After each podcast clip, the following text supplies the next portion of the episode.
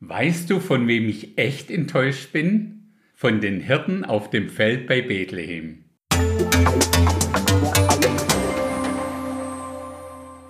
Du weißt schon, das waren die, die als erstes von der Geburt von Jesus gehört haben und die ersten, die wirklich an der Krippe bei ihm waren in jener heiligen Nacht. Aber war diese Nacht, in der Jesus Christus geboren wurde, denn wirklich so heilig? So heilig, dass wir heute nach über 2000 Jahren immer noch so großartig seinen Geburtstag feiern? Vielleicht sollten wir uns dazu erstmal anschauen, was denn die Bibel generell so zu Geburtstag feiern sagt. Und das ist ganz einfach zusammengefasst. Nichts sagt sie dazu, einfach nichts. Wir lesen an keiner Stelle, dass Jesus oder seine Jünger oder Paulus oder wer auch immer sagte, oh, heute hat ja so und so Geburtstag, da brauchen wir schnell noch ein Geschenk. Das Einzige, ich nenne es mal fest, welches uns Jesus wirklich hinterlassen hat, ist das Abendmahl. Deshalb gleich an der Stelle der Hinweis, wie ich persönlich mit dem großen Thema Weihnachten umgehe. Ich trenne einfach das eine vom anderen. Ich liebe familiäre, gemütliche Feste mit viel Lichter und Geschenken und ein paar Tagen Auszeit. Und ich liebe die Bibel und das Evangelium. Sehe die beiden Sachen aber eher als getrennte Dinge an. Das eine hat einfach nur sehr wenig mit dem anderen zu tun. Das eine ist einfach Tradition und das andere ist die Realität. Allein schon das Datum, an dem wir diesen Geburtstag von Jesus feiern, also Heiligabend am 24. Dezember, ist ja eher fraglich. Der 24. und 25. Dezember als Weihnachtstag wurde erst im 5. Jahrhundert so festgelegt. Zum Glück hat es für uns wieder mal keinerlei Relevanz für unser Seelenheil ob und wann wir den Geburtstag von Jesus feiern oder daran denken. Letztendlich ist es doch egal, ob Gott seinen Sohn Jesus Christus für die Sünden der Menschheit im September oder im Dezember oder im April gegeben hat. Das sind so die drei am meisten genannten Geburtstermine von Jesus. Das Hauptargument für das Frühjahr oder den Herbst ist ja, dass die Hirten mit ihren Schafen noch auf den Weiden draußen waren in der Nacht. Das ist selbst im viel wärmeren Israel doch eher unüblich im Winter. Auch die Volkszählung wurde sicher nicht mitten im Winter veranstaltet. Ich berufe mich dabei auf eine Aussage, die Jesus mal getroffen hat in Matthäus 24, Vers 20. Bittet aber, dass eure Flucht nicht im Winter noch am Sabbat geschieht. Der Winter ist also demnach auch in Israel nicht ganz ohne. Von daher ist für mich der Herbst oder das Frühjahr der realistische Geburtstermin von Jesus. Woher haben denn die Menschen heutzutage ihr Bild von dem, was Weihnachten eigentlich ist? Zum einen natürlich aus den sogenannten sozialen Medien und zum anderen kennt so gut wie jeder diese Weihnachtskrippen in irgendeiner Form. Die gibt's ja inzwischen sogar schon von Playmobil und Lego und so weiter. Leider bekommen wir von diesen Krippen nicht wirklich belastbare Infos. So gemütlich diese auch oft zurechtgemacht sind, in der Realität gab es zum Beispiel in Israel eher keine Holzkrippen. Das waren meist so Futtertröge aus Stein gearbeitet. Der genannte Stall als solcher war wahrscheinlich auch eher so ein Unterstand für durchreisende Karawanen. Also so viel erstmal zur Location, dem Ort von Jesu Geburt.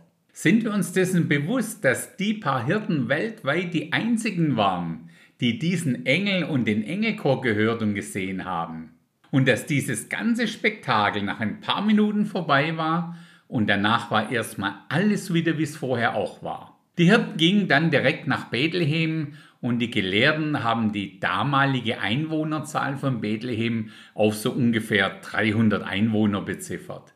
Von den Hirten lesen wir dann, Nachdem sie es aber gesehen hatten, machten sie überall das Wort bekannt, das ihnen über dieses Kind gesagt worden war. Und alle, die es hörten, verwunderten sich über das, was ihnen von den Hirten gesagt wurde.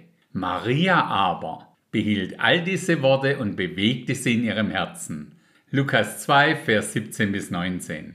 Die Hirten verbreiteten die Information. Von Maria heißt es, Maria aber behielt diese Worte in ihrem Herzen und bewegte sie in ihrem Herzen. Dieses Muster sehen wir auch heute noch in unserem Alltag. Viele Menschen haben die Informationen, aber wenige bewegen dies in ihren Herzen.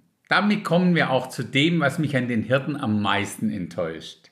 Als Maria und Josef Jesus 40 Tage nach seiner Geburt als den Erstgeborenen in den Tempel brachten, war es eigentlich üblich, ein Lamm als Opfer zu bringen.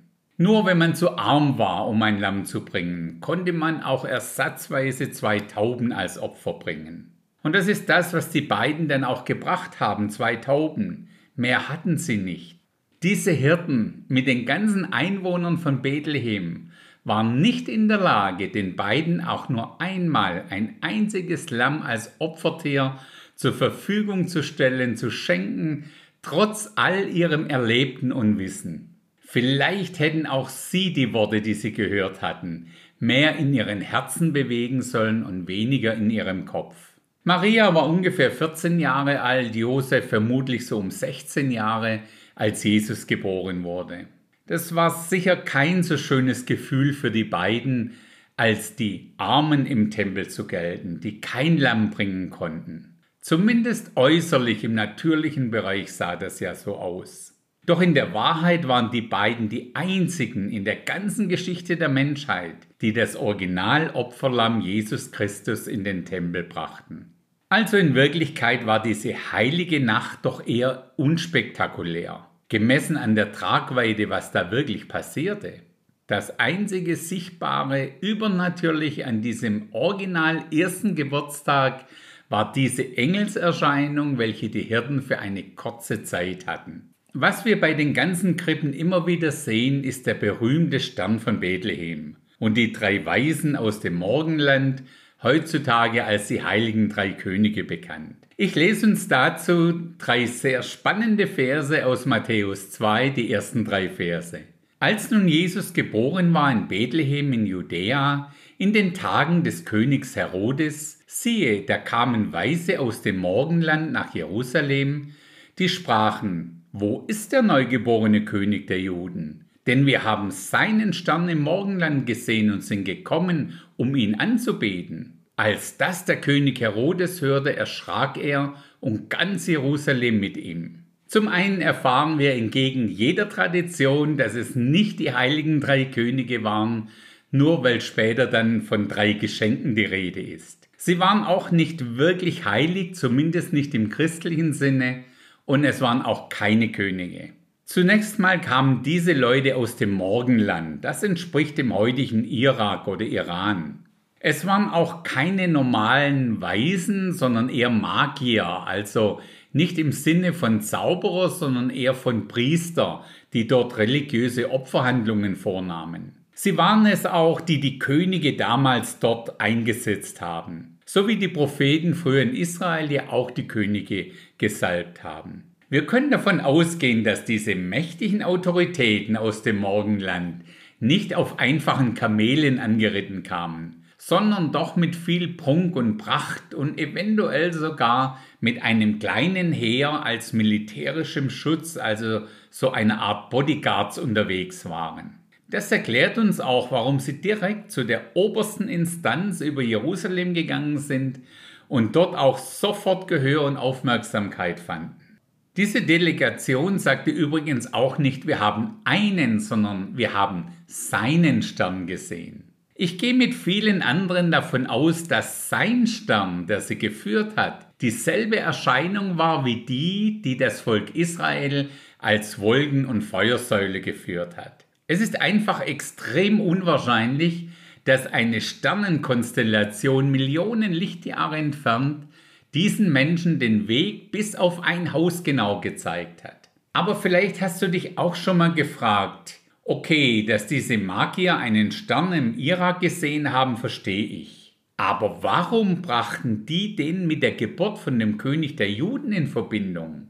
Und das auch noch so real, dass sie sich auf diese über 1000 Kilometer Reise begaben. Hin und zurück ja schon über 2000 Kilometer für die damaligen Reisemöglichkeiten ja durchaus eine Herausforderung. Erinnerst du dich an das Buch Daniel und wie er dort in Gefangenschaft war unter König Nebukadnezar? Nachdem ihm Daniel seinen Traum von dem großen Standbild ausgelegt hat, heißt es in Daniel 2, der Vers 48, Darauf machte der König den Daniel groß und gab ihm sehr viele Geschenke und setzte ihn zum Herrscher über die ganze Provinz Babel und zum Oberhaupt über alle Weisen von Babel. Daniel war demnach viele Jahre der Chef über diese Magier und hat sicher mit ihnen viel über die religiöse Welt der Israeliten gefachsimpelt und ihnen sicher auch erklärt, wie sie auf die Ankunft des Messias warten. Und die haben demnach in all diesen vielen Jahren auf diese Erfüllung gewartet. Als sie dann den Stern gesehen haben, wussten sie gleich, das ist sicher das, wovon uns unsere Väter von diesem Daniel erzählt haben. Wir haben jetzt schon zwei Infos, warum diese Magier nie wirklich bei Jesus an der Krippe waren. Und auch der Stern war nie über der Krippe so gemütlich, dass er auch bei unseren heutigen Krippen aussieht. Wenn wir in Matthäus 2 weiterlesen, dann lesen wir in Vers 11 und 12 von den Weisen und sie gingen in das Haus hinein und fanden das Kind samt Maria, seiner Mutter. Da fielen sie nieder und beteten es an und sie öffneten ihre Schatzkästchen und brachten ihm Gaben, Gold, Weihrauch und Myrrhe. Und da sie im Traum angewiesen wurden, nicht wieder zu Herodes zurückzukehren, zogen sie auf einem anderen Weg zurück in ihr Land. Die Magier gingen demnach also in ein Haus, nicht zu einer Krippe. Und sie mussten ja auch erstmal diese tausend Kilometer zurücklegen. Man geht davon aus, dass sie ungefähr ein, eineinhalb Jahre nach Jesu Geburt in Jerusalem bzw. Bethlehem ankamen. Also weder diese Delegation noch der Stern haben in Wirklichkeit zu einer heiligen Nacht am Weihnachtstag beigetragen. Wir haben ja auch gelesen, dass sie auf einem anderen Weg zurück in ihr Land, also dem Irak, gereist sind. Daher ist es für mich sehr unwahrscheinlich, dass ihre Gebeine heutzutage bei uns in Deutschland im Kölner Dom liegen. Wir sehen zusammengefasst, dass das ursprüngliche Weihnachten wirklich ganz anders abgelaufen ist, wie wir uns das Ganze heute vorstellen oder auch feiern. Was geblieben ist, ist der Aktionismus rund um das ganze Geschehen. Die Hirten redeten darüber, ganz Bethlehem redete darüber, ganz Jerusalem war bewegt wegen Weihnachten, aber nur sehr wenige einzelne Personen haben diese wahre Botschaft in ihren Herzen bewahrt und bewegt. Irgendwie ein treffendes Bild von unseren Weihnachtstagen heute. Daher wünsche ich uns, dass wir alle diese Worte rund um Jesu Geburt in unseren Herzen bewahren und vor allem auch bewegen. In diesem Sinne, bis zum nächsten Mal.